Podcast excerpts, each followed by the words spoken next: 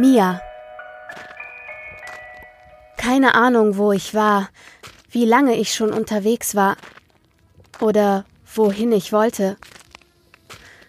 Ich kniff die Augen in der Dunkelheit zusammen, als beißender Schneeregen auf meinem Gesicht wie mit tausenden von heißen Nadelstichen brannte.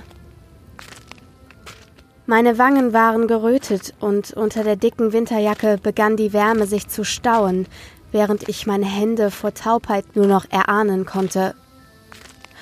Ich sah auf die Uhr an meinem Handgelenk. 22.07 Uhr. Die Ziffern schienen grünlich durch den weißen Dunst meiner Atemwölkchen. Ich ließ meinen Blick durch die Umgebung schweifen. Eigentlich dachte ich, ist es sogar schön hier, fast schon malerisch. Der Schneefall hatte etwas nachgelassen und die Brücke, auf der ich stand, bildete mit dem fast eingefrorenen Fluss und dem sanften Licht einer alten Straßenlaterne ein atemberaubendes Relief, umrahmt von leisem Schneegestöber. Ich konnte den Schnee fallen hören. Alles war auf einmal so ruhig und friedlich. Ich setzte mich auf eine verschnörkelte Bank irgendwo am Rande der Brücke. Ich kann es mir bis heute nicht erklären, aber ich fühlte mich so frei und gleichgültig in dieser Winternacht. Die Stimme eines Mannes irgendwo aus der Ferne riss mich aus meinen Gedanken. Er sprach anscheinend mit jemandem. Deswegen verwunderte es mich auch so, als er kurz darauf ohne Begleitung, soweit ich das erkennen konnte, es war stockfinster, abgesehen von der Laterne, die Brücke passierte. Obwohl die Entfernung es mir unmöglich machte, das zu sehen, spürte ich, dass er zu mir sah, und in seinen unwahrscheinlich blauen Augen die wie türkise Katzenaugen in der Nacht leuchteten, flackerte ein undefinierbarer Funke wie Hoffnung auf, als sein Blick mich streifte. Wie in Zeitlupe blieb er stehen, langsam.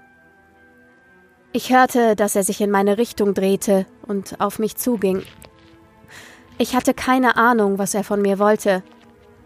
Ich wandte mich vorsorglich ab, bereit wegzurennen, falls es dazu kommen sollte.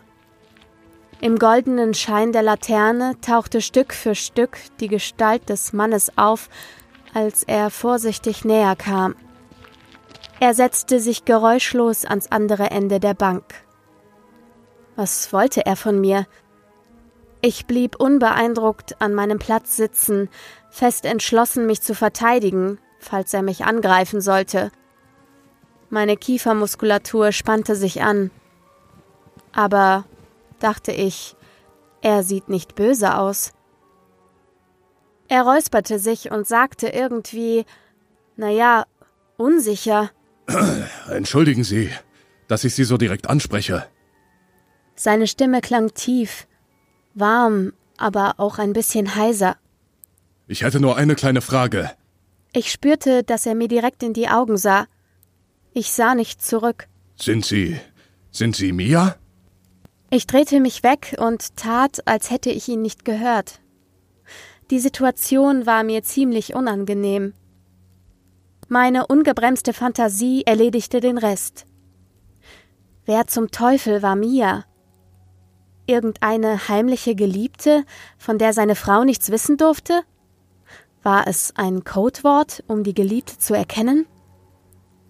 Ich fühlte mich sehr unwohl. Er räusperte sich erneut, Diesmal klang er bestimmter. Entschuldigung, Mia. Ob Sie Mia sind, habe ich gefragt. Ich zählte langsam in meinem Kopf. 21, 22, schüttelte den Kopf und verneinte abwesend, den Blick nach unten gerichtet. Sie, Sie müssen mich wohl verwechseln. Tut mir leid. Ich betrachtete ihn schief aus dem Augenwinkel, um direkten Blickkontakt zu vermeiden. Vielleicht war er betrunken. Der Funke in seinen Augen erlosch so plötzlich, dass mir der Mann schon fast leid tat. Er richtete den Blick nach vorne, die Lippen zu einem stummen O geformt. Die Ellbogen auf die Knie gestützt, saß er da und schwieg mich an. Irgendwie ertrug ich diese Art von Stille nicht. Ich räusperte mich widerwillig. Sagen Sie, wer ist denn diese Mia? Waren Sie hier verabredet? Ich habe vorhin eine brünette Frau hier vorbeigehen sehen. Vielleicht. Ich bemerkte, dass er mich schon wieder betrachtete. Melancholisch, aber amüsiert. Ich verstummte. Mia ist meine Tochter. Bitte? Ich war verdutzt. Wie kommen Sie darauf? Ich meine, dass ich. Ich verstummte trotzig und drehte mich erneut weg. So langsam wurde mir das Ganze zu blöd. Allein schon die Tatsache, dass ich 20 Jahre alt war und er vielleicht 13, 14 Jahre älter war als ich, machte das Ganze ziemlich unwahrscheinlich. Im Übrigen kannte ich meinen Vater sehr gut, und dieser Mann war es, soweit ich das im Mondschein erkennen konnte, nicht. Er sah zu Boden, diesmal lächelnd. Ich weiß, was Sie jetzt denken. Ich habe es ja selber nicht geglaubt.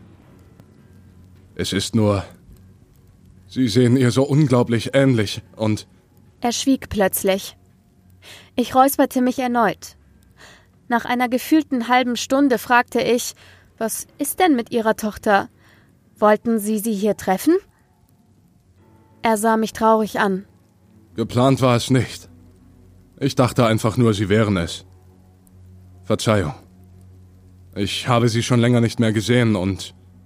Ich sah vorwurfsvoll zurück. Wissen Sie denn nicht, wie Ihre Tochter aussieht? Wieso hatte ich ihn das gefragt? Er schreckte zusammen. An seinem stechenden Blick merkte ich, dass ich das nicht hätte sagen sollen.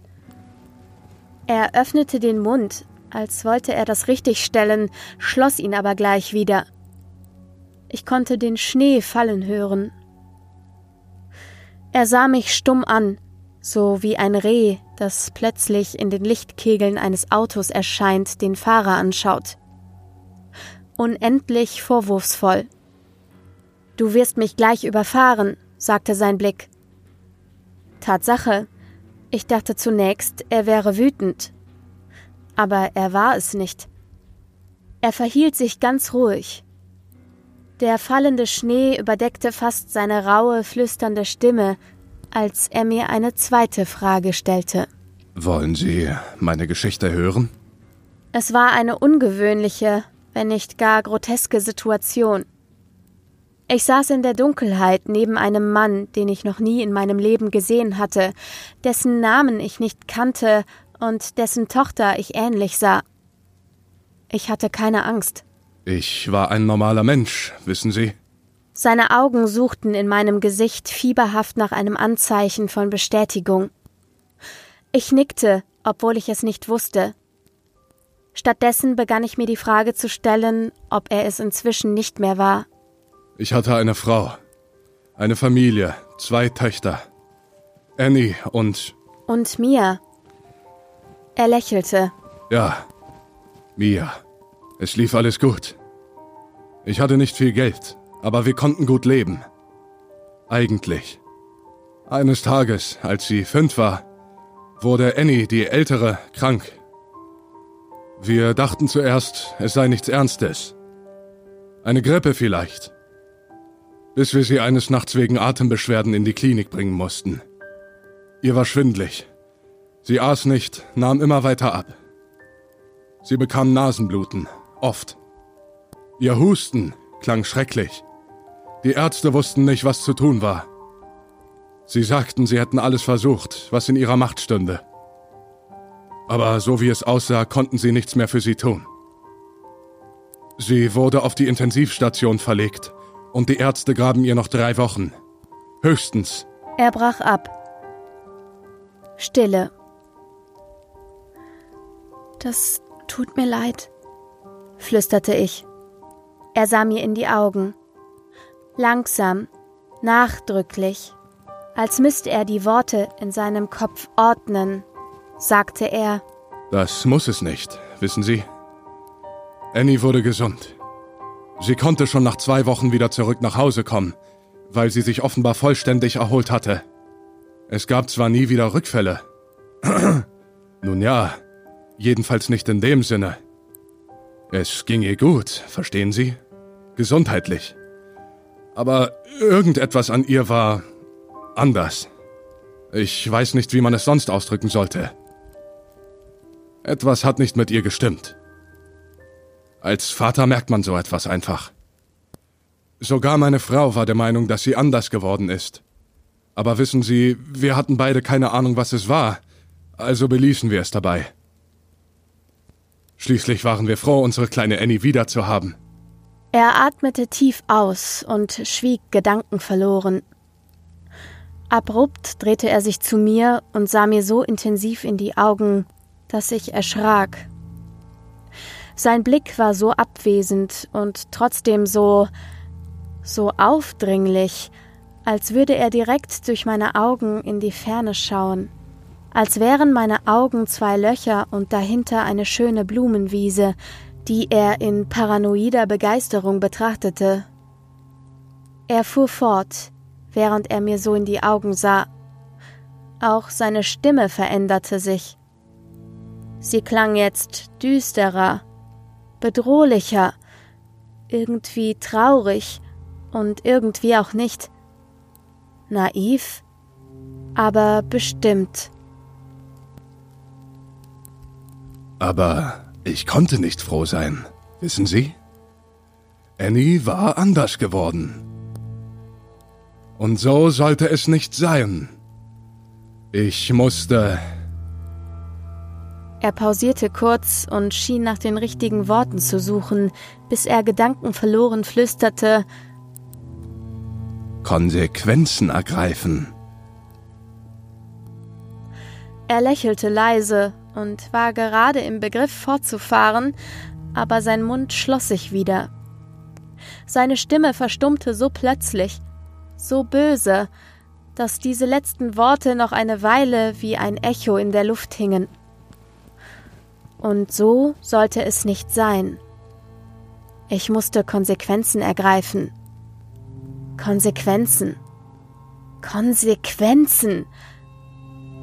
Oh mein Gott, ich verstand gar nichts mehr. Hatte er seine Tochter etwa.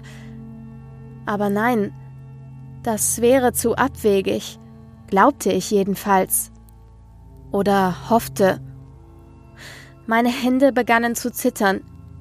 Einem unguten Gefühl folgend ergriff ich meine Tasche mit beiden Händen und nestelte betont langsam und unauffällig nach irgendetwas, mit dem ich mich notfalls wehren konnte. Ein Schlüssel vielleicht. Ich wurde hektischer, als ich das selbstgefällige Grinsen auf seinem Gesicht bemerkte. Er beobachtete mich. Aber sein grausamer Blick zwang mich aufzuhören. Er würde Verdacht schöpfen. Meine Hände sanken wie von selbst tiefer, ich saß wie auf heißen Kohlen und wartete gezwungenermaßen, dass er weiterredete. Er war noch nicht fertig mit seiner Geschichte, das wusste ich. Aber ich glaubte erkannt zu haben, welche Art von Geschichte er mir erzählen wollte. Und ich hatte keine Lust, im nächsten Kapitel verewigt zu werden.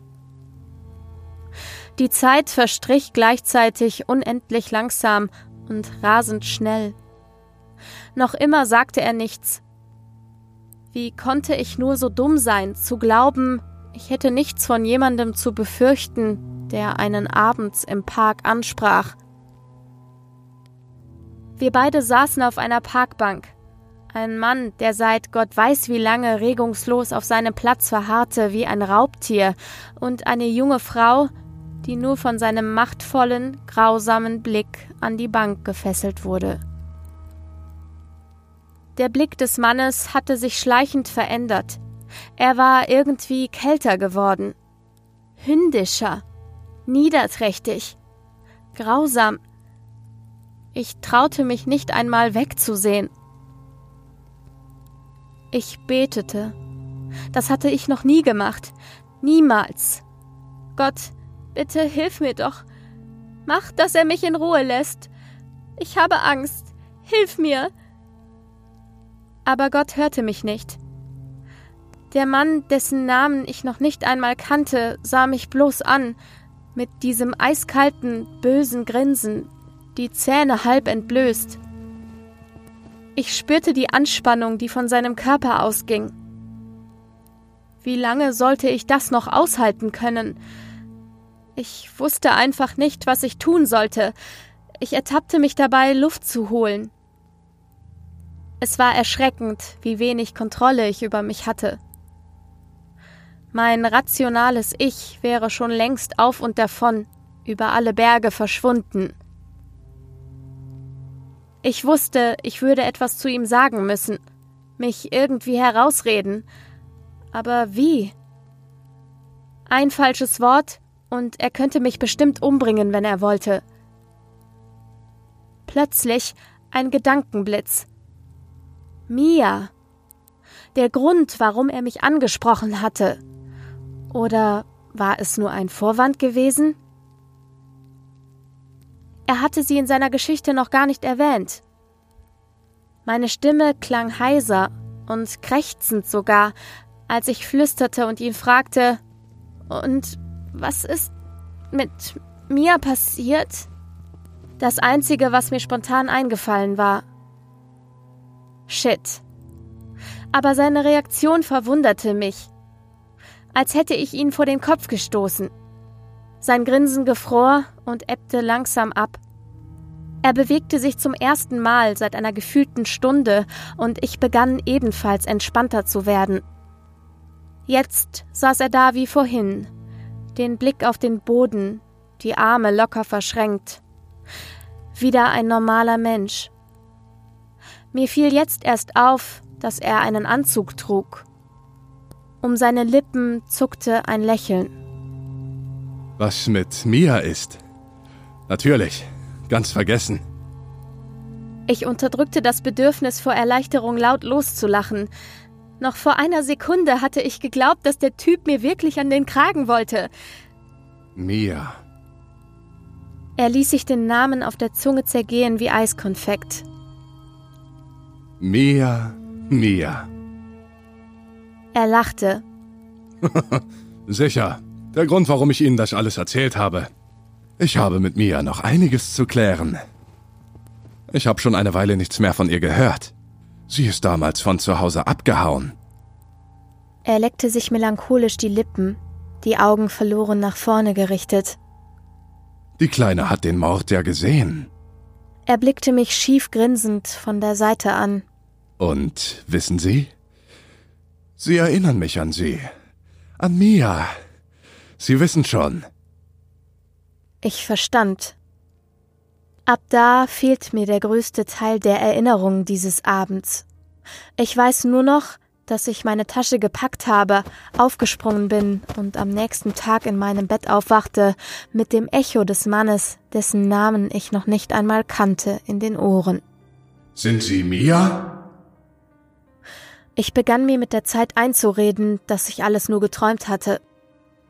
Obwohl ich mich noch genau an die Angst erinnern konnte, die ich empfunden hatte, fiel es mir schwer, das Gespräch als reales Ereignis in Erinnerung zu behalten. Wie in einem Traum eben. Man erinnert sich daran, wie es passiert ist, aber man weiß nicht, ob es passiert ist. Ich vergaß ziemlich schnell. Es war im Sommer, vier Jahre später, als ich abends mit meinem Freund spazieren ging. Schon von weitem hatte ich das unheimliche Gefühl, die Gegend wiederzuerkennen. Als wir dann auf der Brücke standen, war ich mir sicher. Ich war schon einmal hier gewesen. Wir gingen ein Stück weiter, und plötzlich hatte ich Gewissheit. Ich hatte damals nicht nur geträumt. Ich versuchte mir nichts anmerken zu lassen, weiterzugehen. Ich wollte meinen Freund nicht wissen lassen, was damals hier vorgefallen war. Ich drückte seine Hand fester, als wir an der Bank vorübergingen, auf der wir gesessen hatten. Im Schatten der Bäume konnte ich erkennen, dass zwei Menschen darauf saßen. Ein Mann im Anzug mit dem Rücken zu mir und ein Mädchen, das meine Zwillingsschwester sein könnte. Ich wandte mich hektisch ab und ging weiter. Ich verstand nicht viel von dem, was sie redeten, aber ich glaubte, den Namen Mia heraushören zu können. Weil mich mein Gewissen nicht in Ruhe ließ, beschloss ich widerwillig, der Sache auf den Grund zu gehen. Nochmal dorthin zurück wollte ich auf keinen Fall. Also hörte ich mich nach allen Männern in der Umgebung um, die zwei Töchter namens Annie und Mia hatten, in der Hoffnung, dass er die Wahrheit gesagt hatte. Und tatsächlich wurde ich fündig. Es existierte ein polizeilicher Bericht von ihm. Michael Brown, geboren am 6. August 1964, war verheiratet mit Lucy Brand und hatte mit ihr zwei Töchter, Anastasia und Mia. Als seine Tochter Anastasia krankheitsbedingt verstarb, entwendete er ihre Leiche aus dem Krankenhaus und behandelte sie so, als wäre sie noch lebendig.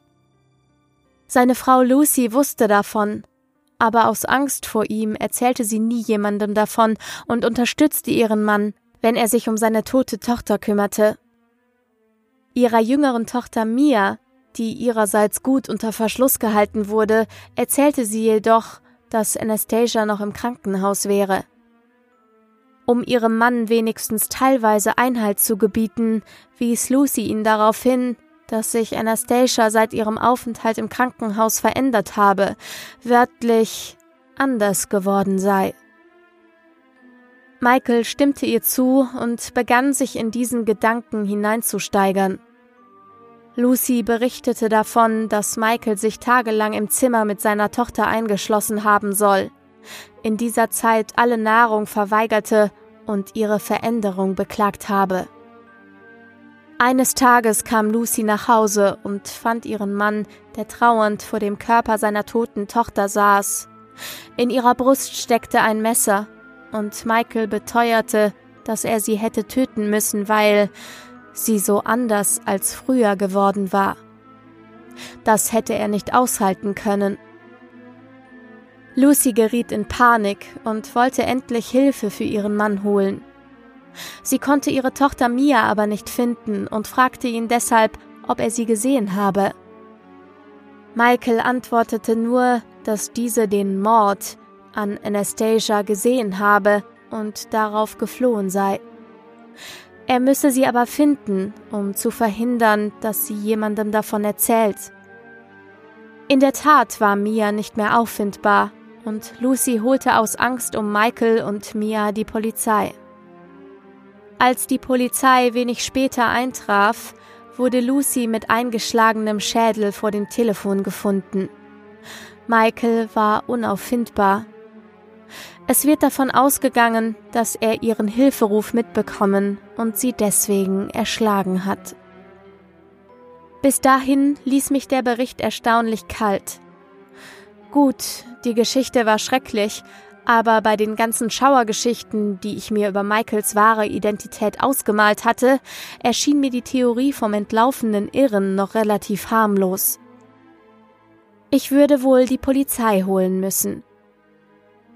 Plötzlich fiel mir auf, dass der Bericht noch eine zweite Seite hatte, deren Inhalt, zwei knappe Sätze, mich ziemlich in Erstaunen versetzten. Seine Tochter Mia wurde bis heute nicht gefunden. Es ist unklar, ob sie noch lebt. Michaels Leiche wurde kurz darauf in einem Fluss gefunden, nachdem Zeugen beobachtet hatten, wie er von einer Brücke sprang.